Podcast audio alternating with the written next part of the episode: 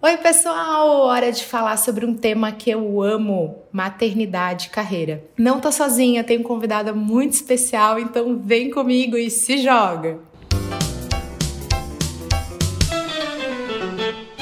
Roberta Silveira, não tenho roupa para te receber aqui nesse podcast. Como eu tô feliz por essa nossa conversa a respeito de um tema que a gente ama tanto Bem-vinda. Por favor, se apresente e conta para quem está nos ouvindo o que você quer ser quando crescer. Oi, Camila, Renault, minha grande amiga. Que prazer estar aqui. Adoro, sou fã do teu podcast. Vou me apresentar. Agora, essa, essa, essa tua pergunta é bacana, hein? O que eu quero ser quando crescer? Tô aqui, tô aqui desenvolvendo ainda. Estamos crescendo ainda, né, amiga? Isso, estamos crescendo, estamos crescendo. Bom, é, é, vou me apresentar então meu histórico rapidamente. Eu sou formada em administração de empresas, fiz MBA em marketing, essa você já sabe, né, Cá? Pela FGV. Você foi colega. Isso. Gente, sabe aquela pessoa expoente da sala, tá? Expoente, meu Deus. nada. Bom, então eu fiz é, MBA em marketing, fiz a extensão do nosso MBA na Universidade da Califórnia, em Irvine. É, e aí fiz aquela pausa na carreira, que é o que a gente vai falar sobre isso aqui. Uh, também fiz. Uh, é, um, um, uma especialização em gestão de empresa familiar pela Fundação Dom Cabral.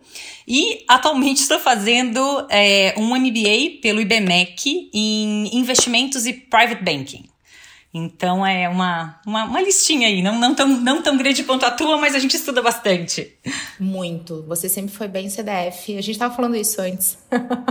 Duas CDFs. Adoro. E a gente tem que contar mais um curso que a gente fez juntas, que foi em Empretec. Nós fomos sócias no Empretec, a gente vendeu biscoitos Letuca. Gente, podem consumir que a gente garante que é bom. Vendemos muito, muito bem. Viramos à noite, foi bacana, foi gostoso, foi gostoso. Empretec é uma grande oportunidade, dá para desenvolver bastante coisa, se conhecer, saber o que tem que melhorar, é, uma, é muito bacana. Isso, e a gente teve, eu gosto de lembrar do momento que as pessoas falam, né? Ai, Camila, você se comunica bem, como você fala bem, você faz vídeo bem. E lá no Empretec, a Beta presenciou um dos meus momentos de super gelo de falar em público, lembra? Que a gente tinha que fazer uma apresentação, nós éramos sócias, a gente estava lá vendendo coisas, já se conhecia, já era amiga de MBA. E na hora que chegou, eu falei assim: eu não consigo lá na frente falar. E a Beta, bem assim, sabe? A Beta, bem generosa. Ela chegou assim: não, mas cá, vamos junto e tal. Eu falei: não, não, eu não consigo ir na frente. E era um grupo super pequenininho, pra vocês verem como eu tinha bloqueio de falar em público. E a Beta foi lá, a gente falou super bem. Eu lembro que todo mundo ficou ultra emocionado que você contou a história da Letuca. Então, tá aí uma prova de que nesse processo de estar tá crescendo, a gente sempre consegue evoluir e perder essas vergonhas, já que hoje falar em público faz parte da minha rotina. Então, olha como é que todo mundo tem um começo. É verdade, é verdade, Cá, tem razão. A gente vai, vai, vai evoluindo, né, na necessidade também, mas olha, nem dá para acreditar, porque você fala muito bem, é uma delícia, super natural. Então tava escondidinho lá, né, cara? Só você, só você desenvolver um pouquinho, tava lá escondidinho.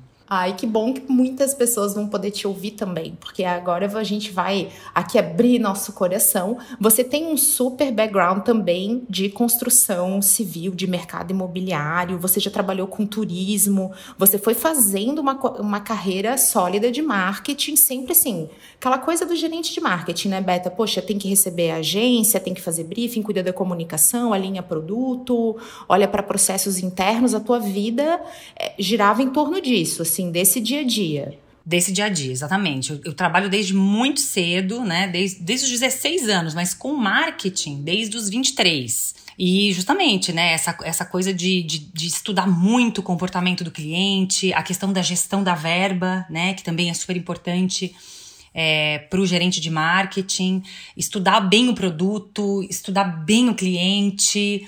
Então, essa sempre foi a minha vida, né? Trazer a equipe junto, alinhar a equipe como um todo também de outros departamentos. O gerente de marketing também, também tem que fazer isso. Então, é, a minha rotina sempre foi essa, muito intensa, muito trabalho. É, eu era aquela que chegava, a primeira a chegar, a última a sair nessa linha, né?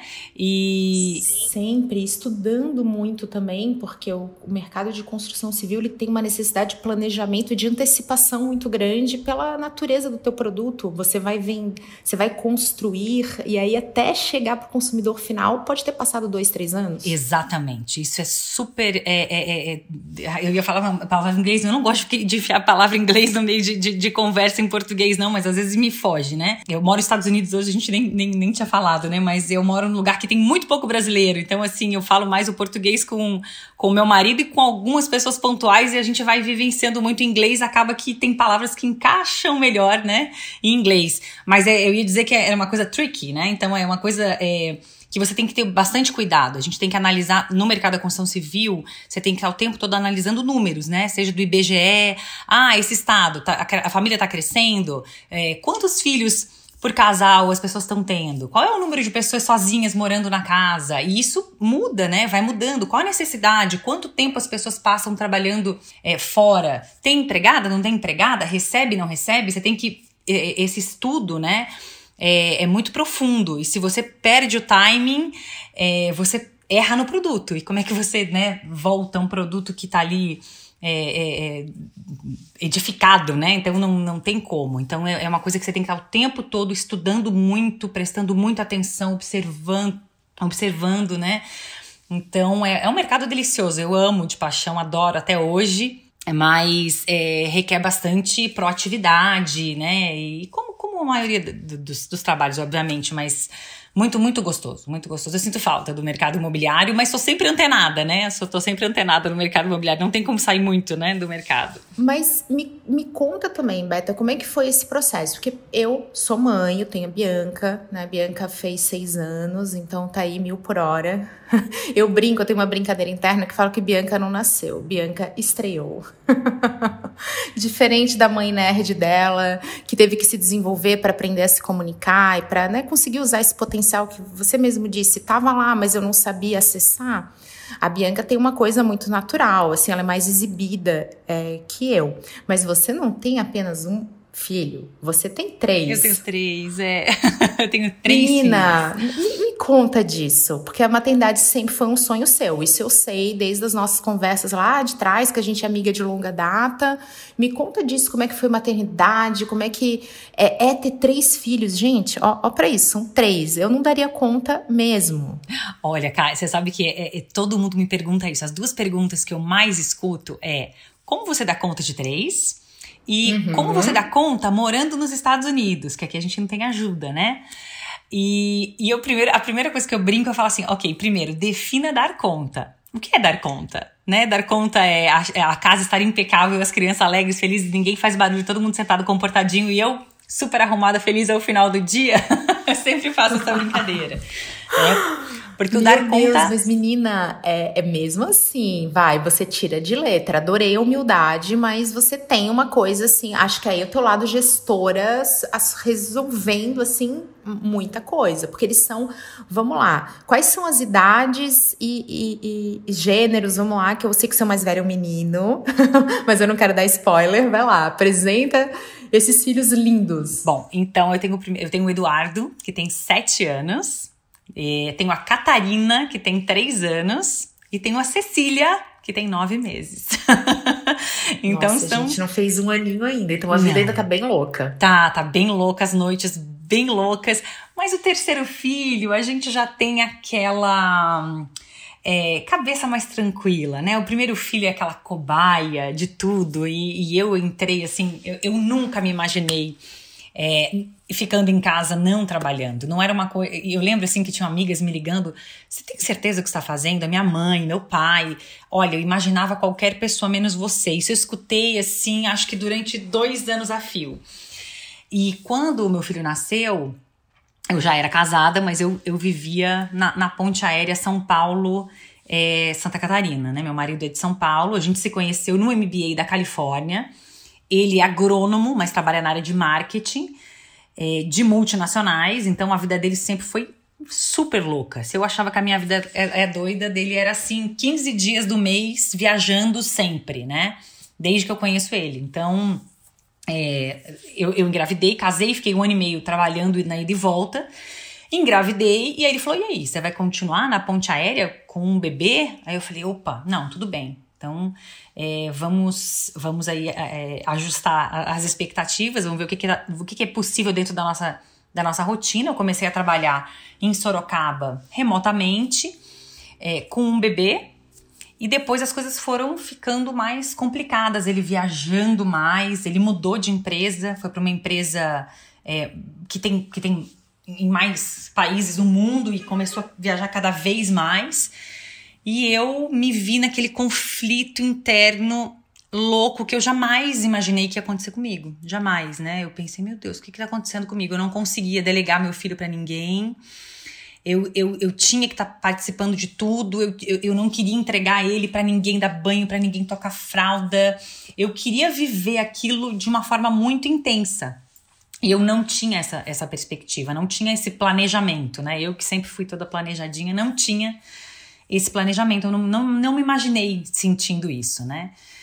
E... A maternidade é o inesperado. É o Você inesperado. abraça o caos. É uma coisa. Eu acho que a maternidade só faz sentido, pelo menos para mim foi assim. Eu só passei a realmente me sentir mãe quando eu falei, cara, eu não controlo nada. Olha eu, controladora, assim, aquela CDF, plano, tudo na vida planejado, em rotina. E a minha filha é uma vida louca, gente. Minha filha odeia a rotina. Ela, quando era pequenininha, ela tinha dois anos, ela falou assim: Eu não quero fazer todo dia tudo igual. Uau! e eu só falava: Meu Deus, mas você é uma criança. Crianças adoram rotina, sabe? Sim, exatamente. Então, é. é. É, muito isso. Ser mãe é você abraçar o, o inesperado. Isso é maravilhoso, mas também cobra preço. Cobra né? preço. Eu, te entendo, não existe Verdade. essa coisa perfeita. Não existe. Não existe a coisa perfeita. A gente, a gente acha que só existe a coisa perfeita quando a gente não é mãe. eu também, gente, era uma mãe perfeita antes Isso. de ser mãe. Antes de ser mãe, eu era uma mãe perfeita, exatamente, exatamente assim. Então, é, foi muito, muito engraçado. E meu marido me via nessa, nessa briga interna, né? E ele falava para mim: o que, que faz sentido para você, Rô? Eu tô aqui para te apoiar. Se você quiser parar de trabalhar, eu vou entender. Se você quiser continuar, a gente vai ajustar. E eu fui em busca disso, né? E eu decidi, eu decidi, foi uma decisão mesmo, que eu queria viver isso de forma integral. e, e abracei isso, né? Meu marido sempre viajando muito, eu falava, gente, mas como é que eu vou fazer? vou deixar essa criança onde? Né? Ele já tem um pai que tem essa rotina louca, ele vai ter mais, mais a mãe com essa rotina e a gente não morava perto da família, nem da dele, nem da minha, né? Então eu, eu ia ter que terceirizar legal e aquilo não, não eu não consegui trabalhar aquilo, né? Hoje eu até penso diferente, mas eu, naquela hora eu não consegui trabalhar isso com, com o Dudu. A gente até tem uma brincadeira interna que meu marido fala para eles assim: tudo a mamãe chamava ambulância. O Dudu caía, chamava ambulância. né? É, o, o, Dudu respirava diferente, ambulância. Hoje ela já relaxou, mas era uma, era uma coisa grandiosa para mim, assim. O primeiro filho, coitado do meu filho. Não, Cobaia eu, total. Eu, eu, vivi muito isso, Beta. Você falou algumas coisas que já me chamaram a atenção, assim. Primeiro que eu não era. Eu, eu sei porque eu tenho amigas que elas têm sobrinhos e muitas, assim, convivia com muita criança, adorava pegar bebê no colo. E eu fui muito, assim, despreparada para essa coisa da maternidade bem real, sabe? Eu, eu fiz curso de maternidade né? Aquela coisa assim, você vai lá, aprende a dar banho no bebê, troca fralda. Sabe esses cursos? Sei, sei, claro, claro, claro. Então, eu achei aquilo maravilhoso. Falei, gente, estou preparada. Que coisa maravilhosa. Pronto, pode vir neném, né? E fazendo. E eu fui uma grávida, assim, muito de boa, com uma disposição, menina. No dia que a Bianca nasceu, a bolsa é, rompeu de madrugada, eu tinha caminhado, acho que uns sete quilômetros. Uma porque eu tinha uma energia. Chegava de noite, eu saía para caminhar com o Marte, meu marido, e a gente ficava caminhando. Ele falava, não aguento mais. Eu falei, gente, eu poderia. Eu tinha muita energia. Muita energia. Uhum. Muita, muita, muita. Então, assim, aquela coisa que eu falei, gente, tô preparada, vai. Aí o, o filho chega e você vai se confrontando com essa coisa de não saber e tal. E a gente vai ficando vendo, assim, que é cansativo e não dorme. E amamentar é bem desgastante, gasta muita energia. Isso, ninguém então, te avisa, né? Nossa. Ninguém te avisa. A gente vê aquelas fotos bonitas. Mas realmente é uma doação muito grande, né? Mas é, um, mas é um, exercício maravilhoso, mas é uma doação muito grande, uma entrega muito grande, né? As pessoas Perfeito. falam assim, dá muito trabalho, mas eu eu falo que o trabalho, ele não é exatamente o desafio. Claro, né? É, mas não é o, o, o core, né? O desafio principal da mãe. É você se achar e ter um tempo para você no meio de tudo isso. Né? Porque, ah, você tem que trocar a fralda, tem que limpar o bebê, tem que, né, é, é comida. Isso você se adapta. Mas você vai é, vai surgindo uma nova pessoa no meio disso tudo e você vai perdendo também um pouco daquilo que você era. Né? E, e às vezes você tem uma saudade daquilo que você era, ao mesmo tempo que você se encanta com aquilo que você se tornou. Né? E isso é uma dualidade bem, bem interessante assim de viver e que cada um lida de um jeito diferente. Né? Mas, mas eu achei que o segundo filho jamais mais libertador. Isso, achei mais... aí vem um ponto que agora eu vou falar do negócio que eu nunca imaginei na minha vida, né? Porque primeiro a gente já percebeu aqui na nossa conversa que nós temos maridos que são muito presentes, que tem essa coisa dessa parceria, de falar como é que você tá, você também é importante, a gente não tem assim uma vida machista, vamos colocar assim, bastante inclusiva, mas que a vida profissional, sociedade e tal já coloca nossos maridos como, poxa, eu tenho que viajar, eu tenho que fazer isso. E você, né? Então vê que já tem uma convocação. Eu lido isso numa boa, porque eu acho que mãe é mãe, pai é pai, né? Então, o filho é que nem assim, o filho tá doente, gente, ele quer a mãe. Verdade, perfeito. Sabe? Perfeito, mãe perfeito. é colo, é aconchego. Ah, mas tem que ser igual. Tá, dá para dividir, mas mãe é mãe, pai é pai. Então, cada um, e até na forma de sentir. Então, a gente já tem essas realidades. E para mim, quando eu casei, eu falei assim: você está preparado para ter três filhos, né? Porque eu queria três e eu achava famílias de quatro filhos muito bonitas. Assim. Ah, eu sei, eu sei, eu sei, eu te entendo. eu ficava assim, gente, quatro filhos, sabe? Uma família grande. Eu tenho uma irmã, sou muito ligada a ela. Eu falava, gente, imagina você ter mais irmãos. E meu marido é gêmeo, ele tem, eles são em três. Eu falava, gente, isso é o mínimo. E quando a gente tomou a decisão de não ter o segundo, pra gente foi muito assim, cara. Eu falei, eu, eu não quero ter mais um. Ele falou, também não. Eu falei, gente, mas e agora? então, olha como é que é louco, como a gente planeja uma coisa e realmente acontece outro, tanto para decidir ter mais e falar, eu vou abrir mão por exemplo, por um período, eu vou, eu vou renunciar a coisas em prol disso aqui, que é onde meu coração está batendo mais forte, é uma coisa que é um chamado mesmo. É né? um chamado, eu acho que sim, cara, eu acho que sim, e também assim, e às vezes não é um chamado, acontece, né? A Cecília, por exemplo, eu, eu sempre fui super planejadinha. E o meu marido, eu, eu, nós éramos em três, né? Em três, e, eu, e para mim sempre três fez sentido. Mas pro meu marido, não. Nunca fez sentido para ele. Ele tem um irmão super ligado no irmão, mas nunca fez sentido para ele. E, e, quando eu fiquei grávida da Cecília, porque nós tínhamos combinado de ser, então, ter só dois, e aí eu fiquei grávida da Cecília, é, é, uma engra, é engraçado que quando ela nasceu, ele falou: Nossa, mas faz total sentido. Mas é realmente um chamado. Eu tenho milhões de amigas que queriam ter famílias enormes e e decidiu ter um só, né? Eu acho que eu, eu, eu acho que é uma coisa muito que tem coisa que acontece, coisa que você planeja, né? Então não dá pra, pra, pra, pra querer assim, eu, eu não abraço nenhum tipo de causa, sabe? Cá, não acho que filho único vai ser assim assado azeite, também não acho que ter três filhos é isso ou aquilo, não, eu não tenho esse tipo de de, de, de apego à causa, sabe? Assim como é, eu não, quase não que um tenho, julgamento, né? Isso não tenho, mesmo, eu não tenho todos isso. Os lados. Tem assim, três, você é louca. Tem um, você é egoísta. Exato, exato. Aí tem a questão daquela uh, disputa de. E que tem aqui também nos Estados Unidos, né? Ah, é, a mãe que trabalha é menos mãe que a mãe do que não trabalha, mas a mãe que tra que não trabalha, tá, de, tá deixando de viver a sua essência porque, poxa, estudou tanto e jogou isso tudo fora e você só vai ficar em casa. Aqui em inglês, a, a, o Rafael, ele, ele trabalha numa empresa que tem muitas mulheres na liderança, né? E, e elas têm até um nome para essas mães que ficam em casa, que é soccer moms né? So soccer moms, que, que na verdade é a mãe que tá o tempo todo levando o filho nas atividades e tal, e elas têm um carro típico, um jeito típico de se vestir, e elas falam até com um certo, né? Ah, eu. Sim, eu, é pejorativo. Exato, né? exato. Mas eu não tenho isso. Eu, eu, eu, eu tenho uma história. A minha mãe sempre trabalhou. Eu não, nunca vi a minha mãe sem trabalhar, né? A minha avó trabalhava, as minhas tias, as minhas melhores amigas trabalham. Então, é, é, eu, eu, eu não estava preparada para, para ter a vida que eu tenho hoje, né? Mas para decidir o que eu decidi, né? Então eu não acho que mãe. A minha irmã trabalha muito, muito, muito e tem três filhos, né? Então, é verdade, Fê tem três filhos tem também. três filhos e trabalha feito uma doida e dá conta e faz e acontece e, e os meninos são ótimos, maravilhosos, felizes. Então, Eu acho que, que cada, cada vida é uma vida e você tem que se achar dentro da sua escolha, porque na maternidade, você vai lidar o tempo todo com, com as dúvidas, né? A mãe que acha que tem que botar filho logo na escola para socializar, aquela que bota só com 5 anos, a que bota. Enfim, você sempre vai ter. Aquela que acha que você tem que amamentar até o filho ter 3 anos, aquela que acha que só parto natural que vale, que cesárea é um absurdo. Então, sem, as nuances do mundo materno, elas vão te provando ao longo, né?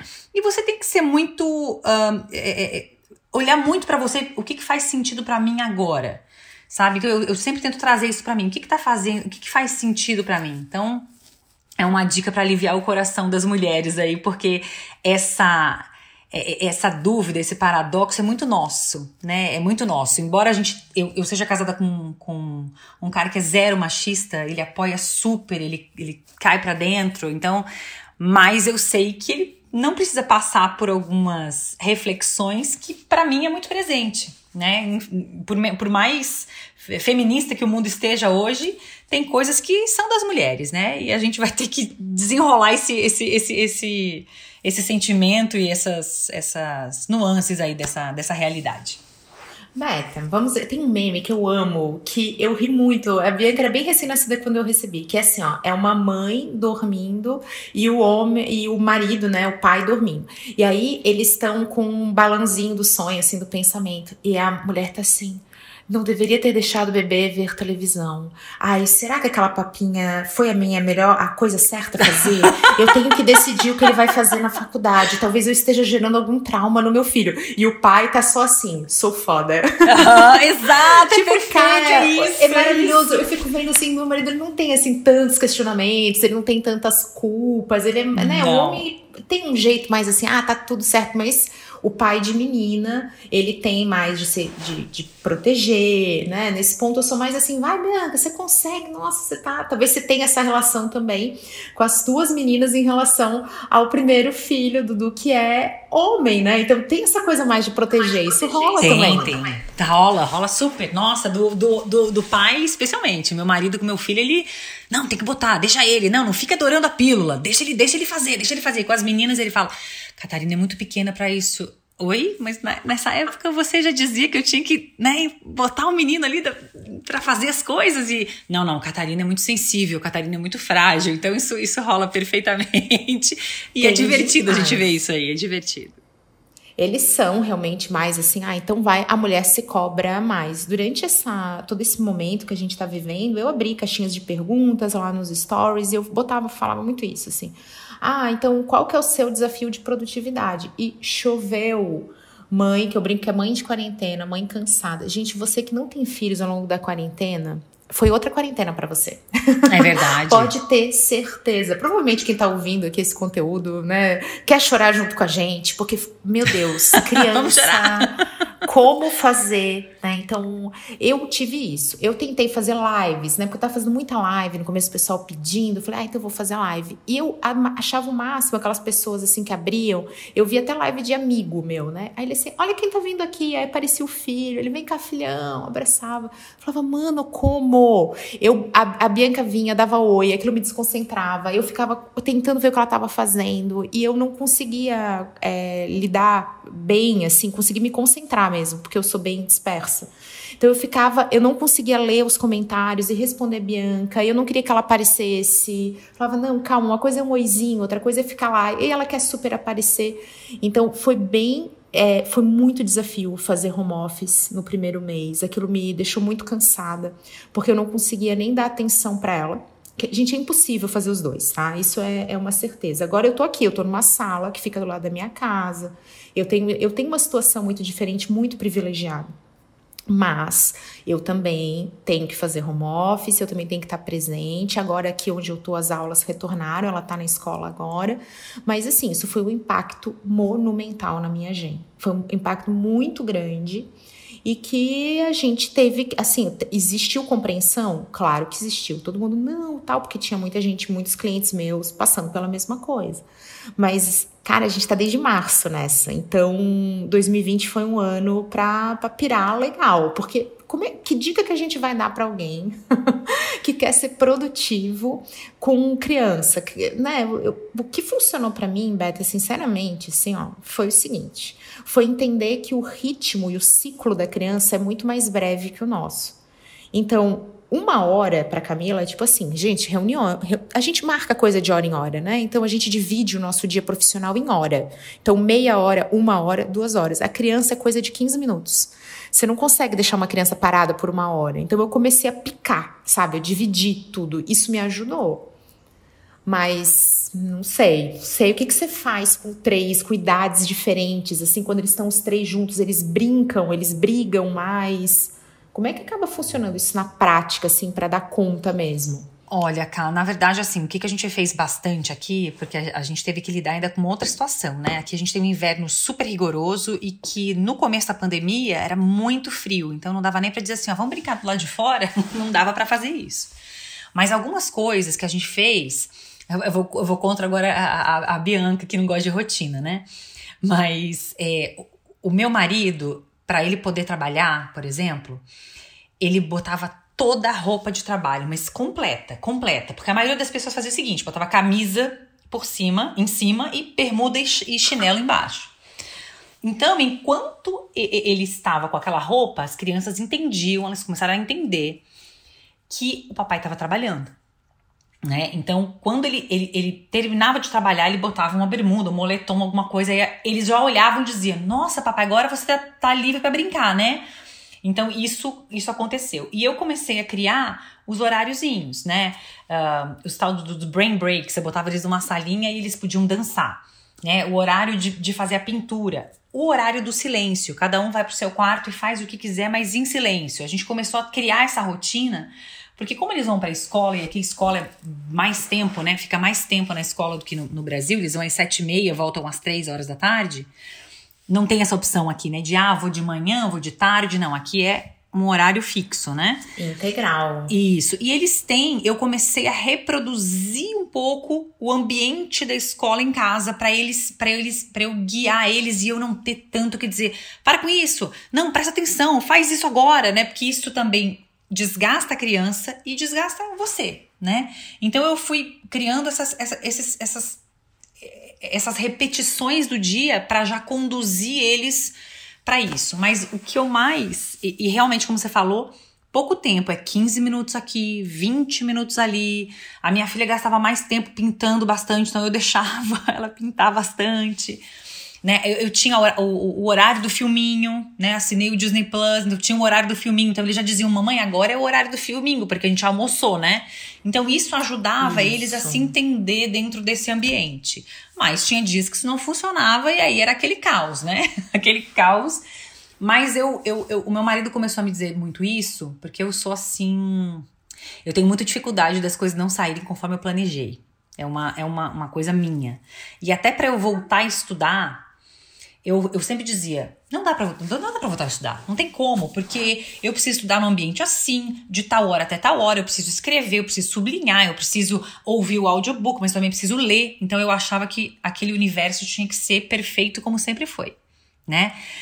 E eu, e eu assisti uma vez um, um TEDx, cá, que o cara dizia que o que ele tinha mudado na vida dele por 15 minutos do dia dele. Então ele falou assim: eu aprendi, todo dia eu resolvi fazer tricô. Eram coisas bem triviais, assim, sabe? Ele era um cientista, na verdade. Eu fazer tricô. Então, por 15 minutos todos os dias, eu fiz e em cinco meses eu sabia fazer tricô. Aí eu, aquilo foi me, me acendendo uma luzinha. Porque eu pensei, bom, se eu só tenho 15 minutos, ou se eu só tenho 30 minutos, sei lá, pelo menos são 30 minutos que eu estou aprendendo alguma coisa. No final de algum tempo, eu vou aprender, eu vou aprender mais do que se eu sempre estiver esperando a condição perfeita de fazer tudo. Porque para mim só, eu só podia realizar se tivesse perfeito. E aquilo foi uma desconstrução pro meu estilo de jeito, pro meu jeito de ser, que é meio CDFzinho, primeira carteira, anota tudo, vai para casa, estuda, lê de novo, aquela coisa, né? Que sabe bem como é que é que você Estamos aí. Mais do que Estamos eu, aí. até inclusive. É, então aqui, isso foi uma desconstrução. Hoje, quando eu estudo, é Cecília dormiu, as crianças na escola, eu tenho uma hora, então eu vou estudar uma hora. Mas de repente apareceu no meio do dia 30 minutos, eu vou estudar 30 minutos. Não deu para anotar? Eu escutei. Mas pelo menos eu saí do meu dia com esses 30 minutos a mais de conhecimento. Não foram três horas como eu gostaria, mas foram 30 minutos. Então eu, é, você aprende a, a lidar com o caos e a trabalhar com o que você tem, sem esperar aquele momento perfeito de fazer tudo que pode não existir e você tá sem fazer, né? Você, você não, não fez, né? Então eu, eu, eu aprendi, isso foi assim, uma quebra de, de, de paradigma na minha vida muito grande, assim, sabe? Lidar com o que você tem. Então eu vou lidar com o que eu tenho. Então foi. Lição, foi... que aula, Brasil. Palmas virtuais, porque isso foi uma aula. É que você é perfeccionista em tratamento, que nem eu. As pessoas falam, você é perfeccionista? Eu, em tratamento. É isso, é tipo, cara, ah, eu estou seguindo os passos. Porque o perfeccionismo nada mais é do que uma defesa. Então, vou, é da, que raiz da minha insegurança. Então, eu sempre disse, eu não era tímida, eu era insegura, diferente. Então, não era vergonha de falar no Empretec, era insegurança do não vou falar bem, o que, que que, que os outros, ai, não vou conseguir. Então é sempre essa coisa, né, do você esperar o perfeito, porque aí o perfeito existe raramente, você se expõe menos a esse risco que você teme, né, por ser, no meu caso, por ser mais insegura e tal. E o, hoje meu lema é assim: feito melhor que perfeito.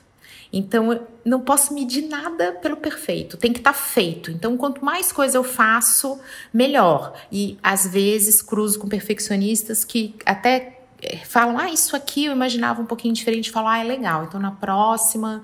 É uma coisa, gente, que não pensem que é assim tão fácil, eu tô falando aqui, né? Mas é uma é um treino, você tem que treinar, que nem criar rotina para criança, né? Então, minha filha não gosta de rotina, mas eu tenho que criar. Eu também faço, viu, Beta? Quadrinho, com os horários. Ela que monta comigo, põe os adesivos, agora ela já sabe escrever, aí ela escreve. E isso ajuda, porque a criança, né, entende assim, ai, tá vendo? Eu criei esse quadro, ele é meu. Isso, sabe? Então, é perfeito, eu sou responsável exatamente. por exatamente. esse quadro. Então ela tem as metas, né? A gente visualiza, ó, é isso que eu quero alcançar. Então o que, que eu tenho que fazer para alcançar isso? E eu adoro pensar assim, porque eu também gosto, isso me motiva. E não tem perfeito, gente. Tem dias, Meta, que eu penso assim, cara, eu sou uma mulher maravilha. É isso que eu sou. Porque, gente, ó que dia maravilhoso. Eu termino e eu penso, eu fui pra academia, eu almocei saudável, eu fiz várias reuniões que deram tudo certo, assim, clientes satisfeitos. Eu gravei vídeo, eu lancei coisa, eu fiz projeto novo e eu tô indo buscar minha filha e são seis da tarde. Cara, sou incrível. Sou incrível. Só que é isso. isso, gente. É e tem aqueles dias que você fala, nossa, eu tô. Não, não tá bom o negócio, não tá, não tá. Meu Deus, eu vou, eu vou montar um curso online de maternidade. É isso que eu tenho que fazer, porque o talento que eu tenho. E isso, gente, é assim, ó, uma vez e nunca que no geral vem treta, vem problema, vem crise, vem coisa que vai acontecendo. Você tá numa vibe positiva, teus filhos não. Você tá afim de passear, seus filhos estão afim de causar. E tem vezes que eles também estão muito querendo brincar, aquela coisa bem de criança, assim, que eles falam aquelas figurice que eu adoro e tal. E a criança te deixa mais. É, te deixa menos sério, né? Você conviver com criança, você não consegue mais ser aquela pessoa assim intelectual. Você tem que entrar na brincadeira. E isso é ótimo, porque quando você encontra a pessoa, né, que é toda assim na mente e tal, você não, não, se identifica mais tanto. Não sei se isso aconteceu com você também, de passar assim a ver beleza no Disney Plus, você fala, gente, olha esse desenho, que filosofia. Super, super, super em tudo, né? É uma coisa, você começa a ter um outro olhar mesmo para as coisas, para música infantil, para tudo, né? E, e, e eu tive muito isso, viu, cara? De no começo, assim, só o que me interessavam eram os, eram os assuntos relacionados ao mundo infantil. Eu tive um pouco isso, assim. Hoje já, eu já, eu já tô meio, como é que eu falo assim, já, já tô bem, tá tudo certo no, no, no, no, no assunto maternidade, eu tô bem, tá tudo certo agora, né? E fico querendo buscar outras coisas. Mas eu tive esse momento também de, de, de querer muito me entrar de cabeça no mundo infantil, sabe? Eu, eu passei isso, mas é bacana, né? É, é, você consegue ser muito criativo. Eu falo que nasce uma mãe, nasce uma criatividade para todos esses momentos aí que você passa, né? O momento do caos, o momento de trocar uma, uma fralda num lugar inesperado, né? E, e, e é muito engraçado porque a gente quando eu mudei para os Estados Unidos, a forma com que você cria a criança no Brasil é de um jeito, né? E, e, você chega aqui, você tem que reaprender também, porque tem muitas coisas aqui que são inaceitáveis, né? De serem feitas com, em relação às crianças. Trocar uma fralda num lugar público, assim, por exemplo, é, é inaceitável. E no Brasil a gente tem muito essa leveza de, ai meu Deus, meu filho fez cocô, deixa eu abrir aqui o, a porta do, do, do, do, do porta-mala do meu carro e trocar essa fralda aqui. Então, eu ainda tive que passar por essa esse aprendizado de uma nova cultura, né? Uh, no Brasil a gente protege muito o emocional da criança, aqui eles jogam a criança no fogo mesmo, né? Então eu tive que também me desconstruir como mãe para me reconstruir, me achar de novo nesse universo de uma nova cultura.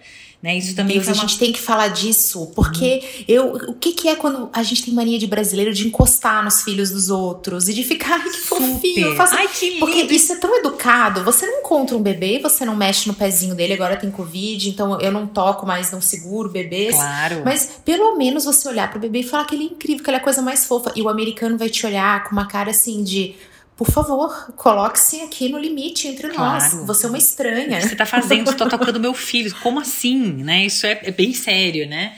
Eles elogiam muito a criança, mas jamais encostar. Jamais então, encostar. É, eles têm uma outra, outra dinâmica. A gente já. Eu me lembro, a gente faz adaptação na escola, né? Vamos lá, a mamãe fica na sala com a criança, depois, é, é, depois você vai saindo, fica do lado de fora esperando. Aqui não. É a primeira vez que eu fui procurar escola pro, pro meu filho aqui, eu dizia, certo, e como é que é a adaptação da criança? Aí ela olhava para mim assim, tipo, o que, que essa mulher tá falando? Eu falei, adaptação, como é que vai ser a adaptação para eu poder reservar minha agenda para essa adaptação? Ela virou para mim e falou assim: é drop and go, tipo assim, deixa e vai. Aí eu não entendi é, drop and go. Aí eu falei pro meu marido, não quero essa escola, não. Aí eu fui em outras e todas falavam a mesma coisa. Eu falei, Jesus do céu, né? Vamos, vamos, vamos tentar, vamos lá no drop and go, né? E hoje você, hoje eu já acostumei que é assim. Mas, mas é, é bem engraçado lidar com isso, né? Eles querem que a criança seja o mais independente possível, possível, assim, com três anos de idade, né? Então, você tem que ir se adaptando, depois vai, vai ficando, virando lugar comum, né? Mas é, é uma coisa engraçada, né? Porque a gente vem com toda essa carga cultural, emotiva do brasileiro, que eu adoro. E, e admiro por sinal, mas você tem que se reinventar e, e ver isso de uma outra forma para se adaptar ao que você está vivendo aqui também, né? Então é, é engraçado, é bem engraçado, tem muita história engraçada em relação a isso. Eu também gosto dessa visão, também já estudei nos Estados Unidos e gosto muito dessa coisa assim empreendedora, de você colocar o, o filho e o ser humano. Assim, eu até falei disso, dei, dei dica que eu amei isso, que ah, o americano, quando ele precisa construir experiência, ele faz trabalho voluntário, ele faz preço de custo, ou ele faz assim alguma coisa para construir o case dele. E aí, quando perguntam se ele tem experiência, ele fala, claro, comprova, tem carta de apresentação, tem muita essa coisa de você ter um pensamento empreendedor. Eu acho isso maravilhoso.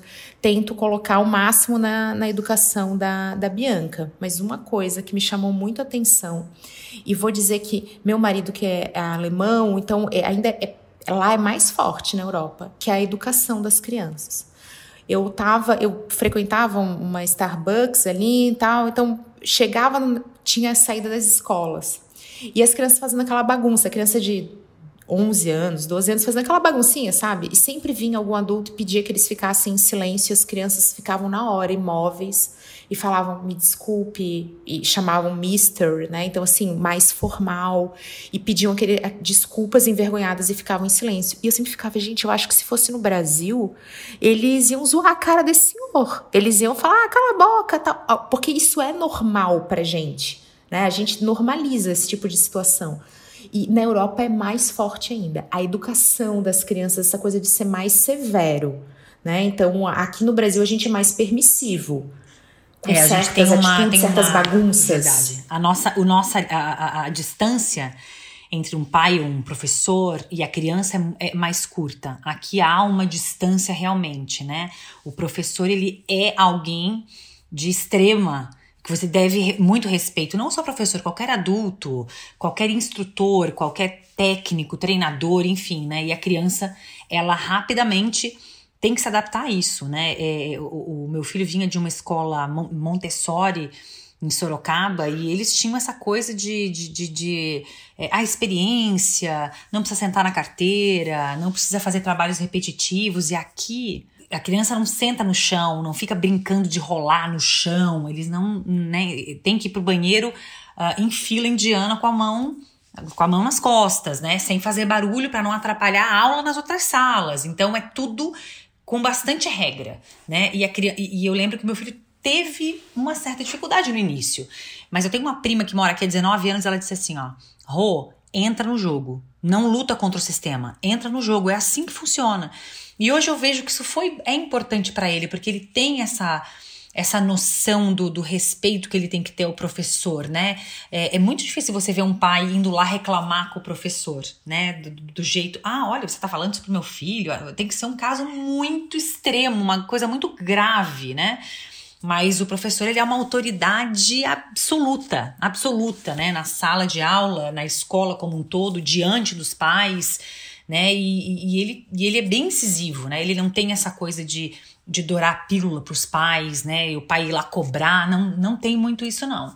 Então é uma Não, outra... é papo reto, direto e ó, ó gafe aqui brasileira. Eu que fiz pós-graduação, tô acostumada a professora. A gente fez pós juntas. Lembra do clima de camaradagem? Piada, professor brother. Você senta lá, professor. A gente chamava de professor, mas podia chamar pelo nome, né? Então, brincadeira, clima amigável. Prof, e... né? Prof. Oi, pro. Ele Oi, até fica pro, feliz, exato. sabe? Clima, clima assim, professora, assim, e professor falou assim, ah, pô, que turma querida, turma que... Aí Camila, né, fazendo, chegando lá com aquela linguagem informal. Mas, gente, isso é uma gafe. O professor te olha como assim, o que você está fazendo? Né? Então, outra coisa que foi mega gafe para mim é não ter essa coisa de participar é, na aula fazendo perguntas, porque você é avaliado pelas perguntas que você faz.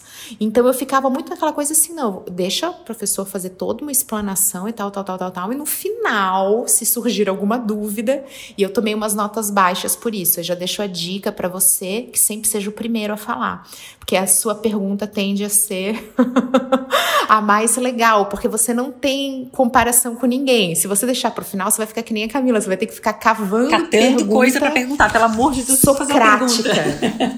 Aí eu aprendi, galera, o negócio é o seguinte, a primeira pergunta sou eu que faço, pergunto qualquer coisa assim e o tema evolui. Então essa coisa da participação, que a gente sempre participou de, de aula, eu gosto, eu acho que eu aprendo assim, mas isso é bem cultural, de questionar assim, né? Então, na pós tem muito isso, assim, de você questionar. Você não pode concordar com tudo. E aqui não tem tanto essa cultura, e para as crianças eu, eu entendo que tem muita diferença. Mas não sei, os seus filhos você fala inglês ou português com eles? Eles sentem falta do Brasil? Especialmente o Dudu, que, que não é tão novinho. Como é que rola isso? Sente, cara. Ele sente. O Dudu sente, ele tem uma ligação com o Brasil bem grande, bem grande mesmo. A Catarina, ela era um bebê, ela tinha sete meses quando veio para cá, então ela não tem essa essa, essa lembrança. Mas claro que ela sabe que o Brasil é um lugar super legal, né? Então ela tem isso, ela fala. Tudo, tudo é o Brasil, né? O Brasil virou assim uma, o, o paraíso deles. É muito engraçado isso. Mas eu moro no meio oeste americano e tem muito pouco uh, latino ou brasileiro aqui, muito pouco a gente não percebe, a gente, a gente não tem noção disso. Tem muita gente que me pergunta assim, ó, e aí, a gente tá três anos aqui já, os seus filhos é, falam, falam inglês, já falam inglês? Eu falo, gente, vocês têm que me perguntar o contrário, se eles falam português. E eles me falam assim, mas como assim? Porque a gente não tem noção de como é essa questão do bilinguismo e como o inglês ele entra na sua cabeça, porque ele está em tudo, né? Ele está em tudo. A gente, mesmo no Brasil, você usa palavras em inglês o tempo todo, liga o rádio, é música, os filmes a gente assiste em inglês com legenda. E o inglês, ele, ele te permeia. Eu lembro quando eu estudava alemão, meu professor falava tenta se expor ao alemão, porque o inglês permeia tudo. O alemão não tem, não, não tem quase nada, né? E isso é uma realidade. Então hoje te, a gente tem que se esforçar para eles falarem em português. Então eu falo em português com eles. Se eu noto que eles tiveram alguma dificuldade de entender o que eu falei, eu repito a frase em inglês, mas eu tento fazer isso o mínimo possível. E às vezes vira papo de maluco, né? Eu em português, eles respondem em inglês, até uma hora que eu falo, gente, vamos falar português, mas eu tenho que forçar isso.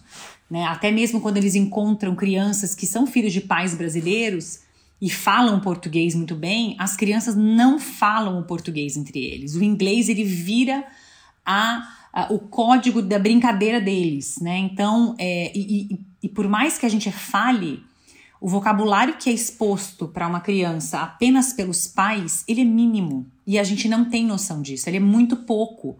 Porque ele sai né, na rua, tá falando inglês, fala as aulas de música em inglês, natação, escola, que é das sete e meia às três, os amigos do condomínio, é tudo em inglês. Então é tão pouquinho. Você ouve uma musiquinha no carro em português que eu ponho no Spotify, ou, ou o filminho que eu ponho em português é muito pouco, é muito pouco, né?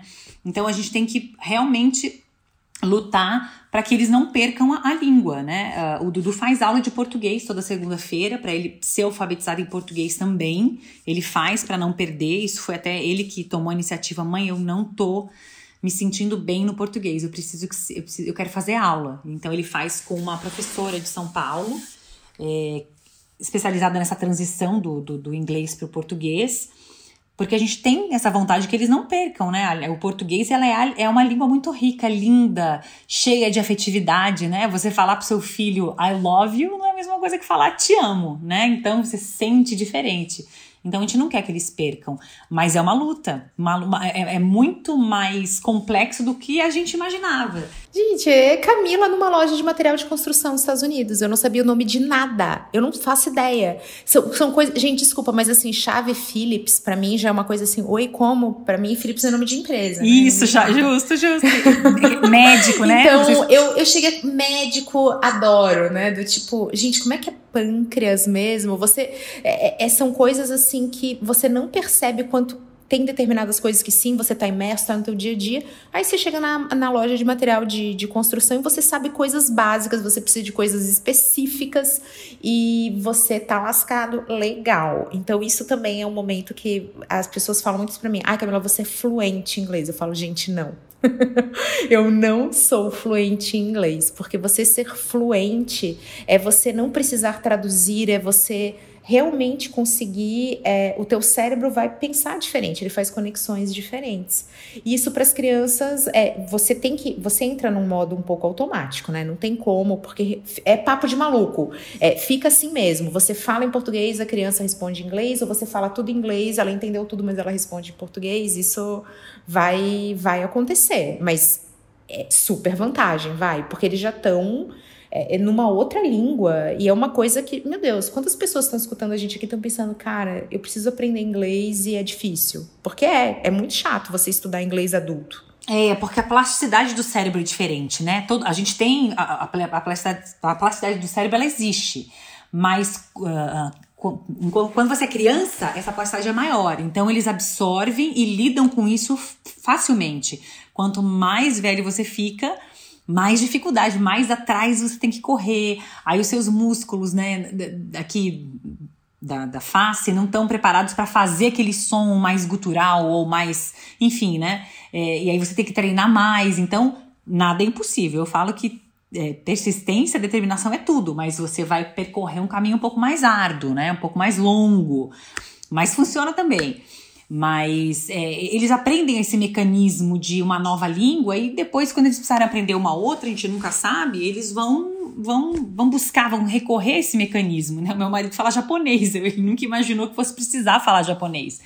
Mas teve que aprender na, na raça, aprendeu, se comunica bem. Mas é, é interessante essa, essa, essas nuances. Mas a gente acha que sabe, mas não sabe, né? Então, isso também você tem que aprender. Quando a gente fala, fala muito, né, Cá, antes de começar a gravar, sobre essa questão de a diferença de você morar e de você vir passear, né? Quando você vem passear, tudo te encanta, porque o novo é gostoso pra gente, né? E quando você vem morar, claro que eu consigo perceber as coisas que eu gosto daqui, óbvio, e que são melhores ou diferentes ou piores, a gente percebe tudo. E, mas você calibra o olho, né? Então nem tudo mais é, é, é aquela novidade para você e você se vê tendo que meio que renascer, né? Você tem que aprender a dirigir com as leis, você tem que aprender como funciona a área médica, que é bem diferente, que é uma das coisas que eu mais sinto saudade do Brasil, vou confessar. Essa parte médica, no relacionamento médico-paciente, eu sinto bastante é, é, falta, porque aqui eles têm essa preocupação excessiva de serem processados, né? Exato, é isso que eu falar, o medo de tomar o processo. Isso, então, porque você aqui... assina a tua vida exato, é, é, bem, exato, é bem chato. Isso exato. É bem chato. Então você não tem essa coisa do aconchego, né? Ainda mais pediatra, que a mãe adora uma conversa de psicólogo com, com pediatra né? Doutor Carlos, também, doutor Carlos. então, Meu brother, amigo, confidente, pessoa tá nas minhas orações. Tá gente, vendo? É, acaba sendo uma das pessoas que você mais tem estima. Aqui é uma coisa assim. É, primeiro que o pediatra faz a consulta com a criança. A mãe entra se a criança deu uma titubeada, mas ele não, não fica perguntando, mãe, me conta, o que, que você precisa? Você tá bem? Ai, que vazio. Né? Não tem. Ele pergunta pra criança, você tá fazendo isso? O que você tá sentindo, né? Então, no começo, eu tomava umas patadinhas. Eu tô fazendo a consulta com ele, mãe. Aí eu, opa, desculpa. então, você tem que né, é, aprender essas nuances assim da, da, medicina, saber falar os sintomas que seu filho tem. Eu não, eu, eu já tinha morado nos Estados Unidos, mas como high school, né? E eu não tinha essa o vocabulário de mãe. Eu não tinha esse vocabulário. Meu vocabulário era de teen, né? De teenager. Então eu tive que é, aprendeu. Eu lembro que eu falava, meu, tem que falar que meu filho tá com o olho avermelhado, que o nariz dele tá entupido, que ele tá com, com uma coceira na garganta. Deixa eu ver como é que eu falo isso daqui. Aí eu saía toda atrapalhada, ele ia me corrigindo e eu ia, fui aprendendo assim na, na cabeçada, né? Mas, mas é, é, hoje já tá mais fluido. Mas o meu marido já fala. É, eu, eu, sei o meu, meu inglês de business, ele fala, né? Agora eu, eu tenho que levar essa criança no pediatra, não sei nem por onde começar. Tamo junto, Rafa, tamo junto. Que é isso aí. É eu na loja de material de construção. Eu tive que falar, gente, se eu comprar tudo online e vir com a lista, porque não vai rolar. E meu sogro, ele acha, para ele é muito difícil, né? Então, gringo, para ele é muito difícil conceber que adultos vão em festas infantis. Ele disse: Eu não entendo vocês brasileiros, a festa da criança. Por que, que os pais vão? Aí eu, mas claro que o pai e a mãe vão, né? Então ele fica. Eu acho isso muito, muito curioso. Não consigo entender porque festas de aniversário são para as crianças e não para os adultos. E a gente vai em festa de, de criança, adora as comidas, né? Então é, é muito natural convidar os pais. Então é sim uma mudança cultural grande e na maneira de encarar negócio também. E Beta, deixa eu até te perguntar uma coisa. Você, você tem assim, ah, eu penso de repente daqui a pouco vou empreender. Eu, você pensa em tentar um home office? Como é que você encara isso hoje no teu momento? Como é que você encara próximo às tuas amigas? Que você vive uma, um momento super especial da tua vida, com filhos pequenos em diferentes idades, numa outra cidade, numa outra cultura. É bastante coisa para assimilar. É bastante coisa, cara, mas eu, eu tô bem é, preparada já para isso. Eu já tô com aquela coisa de que já tá fazendo sentido, né? Eu, para eu uh, lidar com essa parte é, é, materna também, mas não me sentir naquela situação de, ah, eu tô emborrecendo, eu não sei mais conversar sobre nada, eu nunca parei de estudar. Né? Então, eu, eu comentei para você, ah, eu ouço seu podcast fazendo um monte de coisa, né? Eu, eu, eu tento ser o mais produtiva que eu posso dentro do meu dia a dia, sempre, ah, eu tenho que fazer isso aqui, sei lá, fazer o almoço da, das, das crianças, porque aqui a gente não tem ajuda, né? Uh, é, é, o, o, brasileiro ele tem muito glamour nessa situação porque tem muita mão de obra disponível. Aqui não tem mão de obra disponível, né? Ainda mais onde, exatamente onde eu moro, não tem. Mesmo que eu quisesse falar assim, vou gastar todas as minhas economias pagando alguém para me ajudar, não tem, não tem, né? Então é uma coisa de que não, não, não existe. Então eu tô sempre tentando escutar, ah, então vou escutar esse podcast, que esse assunto que a Camila tá falando hoje me interessa, então boto no podcast da Camila, boto Infomani, boto eu tô sempre alimentando o meu cérebro, lendo ou tentando fazer algum curso online. E o que eu quero fazer é, para o próximo ano é justamente eu estou estudando investimentos né, para começar a fazer assim o meu, meu home broker, que né, minha, minha, o meu home broker, eu penso nisso, eu estou pronta para isso. É, acho que eu já, já eu absorvi a parte da maternidade do jeito que eu quis absorver e sei que eu, eu tenho ferramentas hoje para alimentar essa parte materna, né? E que eu não preciso estar o tempo todo presente 100% como eu estive até agora. Então eu tenho, eu quero conciliar, eu falo que o mundo perfeito é, é, meio período trabalhando, meio período sendo banho. Eu falo que é o meu mundo. É verdade, perfeito, eu também tenho esse desejo. Né? Então, e aqui, como as crianças aqui ficam na escola mais tempo, é, e aqui não tem licença. E, e, muita coisa eu desconstruí aqui também, sabe, Cá? Aqui as, as mulheres não têm licença maternidade. Então as, elas têm no máximo um mês em casa sem, remunera, sem remuneração. Se elas negociarem com a empresa, até que elas conseguem ser remuneradas nesse período da licença maternidade. Mas não é regra, né? Não é regra. É outra coisa que as leis trabalhistas aqui, elas são super suaves, né? Você é demitido ou pede demissão sem nenhum tipo de vínculo, né? Uh, Sim. Então, uh, eu, eu, tenho inúmeras amigas aqui, inúmeras, que americanas que trabalham e que engravidaram e um mês depois estavam trabalhando. Porque existem alternativas uh, ah, para essas crianças, né? Que não seja uma babá, mas tem alternativas de outros meios e que são bacanas também. Então, eu penso, ano que vem, retomar essa parte profissional na área de investimentos, não penso largar o marketing é, é, de todo, não, mas eu penso nessa área de investimentos. Eu estou estudando para isso, estou adorando. No começo me senti igual você, quando você falou é, é, é, num post que você fez recentemente, que eu achei bárbaro. Até te mandei uma mensagem, falei, cara, maravilhoso isso. Quando eu comecei a estudar investimento, eu falei, gente, se não é meu mundo, eu não entendo nada. O que, que eu tô fazendo aqui? E eu falei, não, vou insistir. Hoje eu já tô assim, encantadíssima com essa área, adorando. Então eu penso fortemente ano que vem é, começar essa parte. Eu tive um convite para trabalhar numa empresa da construção civil aqui, é, de, um, de, um, de um cara que eu conheci assim, é, sem. É, randomicamente não, mas assim, aleatoriamente eu conheci um cara e ele e a gente começou a conversar em marketing e mercado imobiliário. E ele falou: Eu quero trabalhar com você. E eu tava pronta para começar a trabalhar com ele quando eu descobri que eu tava grávida da Cecília. E até hoje, ontem ele me mandou uma mensagem desejando Feliz Natal e falou: Espero te ver ano que vem. Eu falei: Você vai me ver. Então, eu penso muito em fazer essa casadinha, sabe? De, de, uh, de trabalhar com o mercado imobiliário e também com essa parte de, de investimentos. Eu lembro quando eu vim para cá, eu tive uma, eu tenho uma amiga minha que mora no Canadá e ela falou para mim assim, ó, talvez não fica, não fica a, a, presa ao que você era.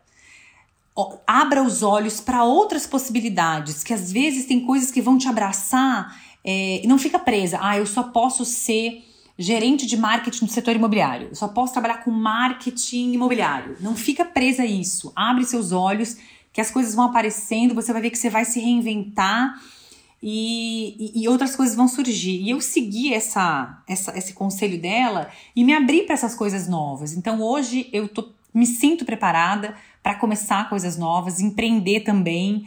Tem bastante oportunidade no mercado aqui, então eu não, não, não paro. Converso com, converso com, me meto em tudo, sou super metida, me meto em tudo.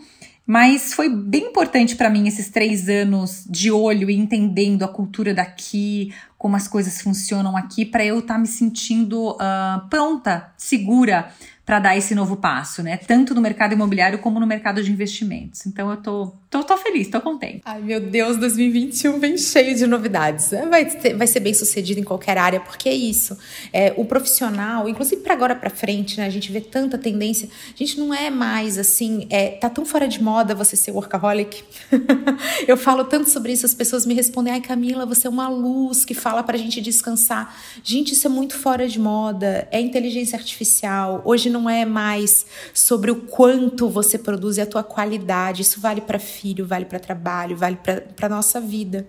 Outra coisa, virar-se aquela mula de carga que você vai e tal. Aliás, nem, nem sei se esse é um termo que eu, correto, mas assim, você ser escravo de uma situação, você tem que encontrar esse prazer, tem que fazer período sabático, tem que entender que tem momentos que a gente está mais afim de família, tem momentos que a gente está mais afim de trabalho. As coisas são mutáveis, né? Então, é, a gente tem que sim abraçar também uma vida com mais propósito. E o propósito é isso: é você atender a esses chamados, é você permitir que você descanse, que você vá para uma coisa nova, porque já pensou, antigamente as pessoas ficavam a vida inteira numa só carreira. E hoje eu recebo é, no meu canal no YouTube gente que assim, Camila, sou um médico, estou apaixonado pelo marketing digital, estou fazendo transição de carreira. Vê que é uma coisa que a medicina ela, ela exige muito do profissional. E é possível, é possível você se reinventar. Minha mãe se tornou arquiteta aos 55 anos. Minha mãe, aos 55 anos, ela fez vestibular aos 50 anos, aos 55 ela se formou em arquitetura e ela é arquiteta, faz projeto, tem cliente, sabe? É um, é um exemplo, como não tem essa coisa de, de idade, você pode aprender idiomas, pode aprender a fazer tricô. E eu acho muito importante a gente ter e até transmitir essa, essa visão, já que a gente está falando aqui de maternidade e carreira, e eu comentei com a Beta, falei, ah, Beta, eu também tenho história, né? Porque quantas vezes, olha como é que é louco, eu recebo, às vezes, feedbacks de amigas que falam assim: ai, Camila, mas você não é presente né, na vida da sua filha, porque você viaja, você trabalha tanto, né? E muitas vezes o Marte fala: olha, eu sou mais ausente, que eu me desdobro muito para ter essa presença que eu acho que é importante. E só que não é perfeito. É, também me bate isso, né? Gente, será que eu não deveria estar mais presente? Esse sonho aí do meio período, né? Que eu acho que realmente seria assim. Hum, Olha, é uma combinação maravilhosa de meio É, período. mas nem sempre, nem sempre dá, mas, mas sabe, Caio, eu, eu, eu penso muito isso na minha mãe. Minha mãe também sempre trabalhou muito, a minha irmã trabalha muito. E, e as crianças, né, não estou dizendo assim, ai, não, isso não importa. Não, claro que importa, mas eu, eu acho que a gente consegue, né? Você dando um ambiente tranquilo para o seu filho e, e, estando ali de corpo e alma, você mesmo fala, quando você está com a Bianca, você desliga o celular e você está ali presente, né? Eu acho que isso diz muito. E ela vai crescer vendo a mãe dela, né, brilhando e, e, e correndo atrás disso, isso também é importante para ela, né? Então eu, eu, eu, eu entendo que que, que vale muito, sabe? Eu, eu, mas a mulher, claro, ela fica nessa coisa, tá sempre se culpando de alguma coisa. Né? Estamos. Você, é mulher que está nos ouvindo, é assim, isso, exatamente. Assim, a culpa é a já nasce com a gente. Mas isso que você falou, eu achei fantástico, cara, porque é uma das lições que a gente tirou aqui dos Estados Unidos. Meu marido sempre foi workaholic, e aqui eles chamam, eles falam assim, ó, é um hard stop. Eu faço um hard stop às, às 5 horas. O que é um hard stop? Não tem nada que me faça voltar a trabalhar quando eu faço um hard stop. E eles têm esse equilíbrio aqui. E uma coisa que me chamou muita atenção foi quando um colega de trabalho do Rafael, americano, ele foi pela primeira vez trabalhar no Brasil. Quando ele voltou, a gente encontrou com ele, eh, o filho dele estava na mesma escola do nosso filho, a gente encontrou com ele, ah, você já voltou, e aí como é que foi no Brasil? Ah, é fantástico, comida maravilhosa, só elogiou. Eu tava junto com meu marido, não foi nem ele que me contou, presenciei. E ele falou assim, ó, mas eu, tô, eu tava querendo te encontrar porque eu tô precisando te perguntar uma coisa. Aí o Rafael falou: o que, que aconteceu? O que, que será que ele vai me perguntar, né? Aí eu preciso te perguntar: vem cá, no Brasil vocês não têm família, não? Vocês não têm hobby, vocês não têm esporte? Aí o Rafael falou assim: por quê?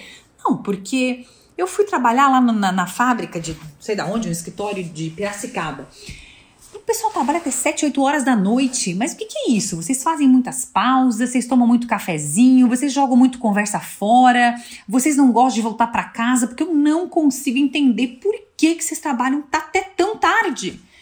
E aquilo foi um choque pra gente, porque porque a, a gente pensava que, né, quem trabalha até tarde é que tá né, é, é, vestindo a camisa, dando o seu máximo, o workaholic é o cara que tem amor pelo trabalho.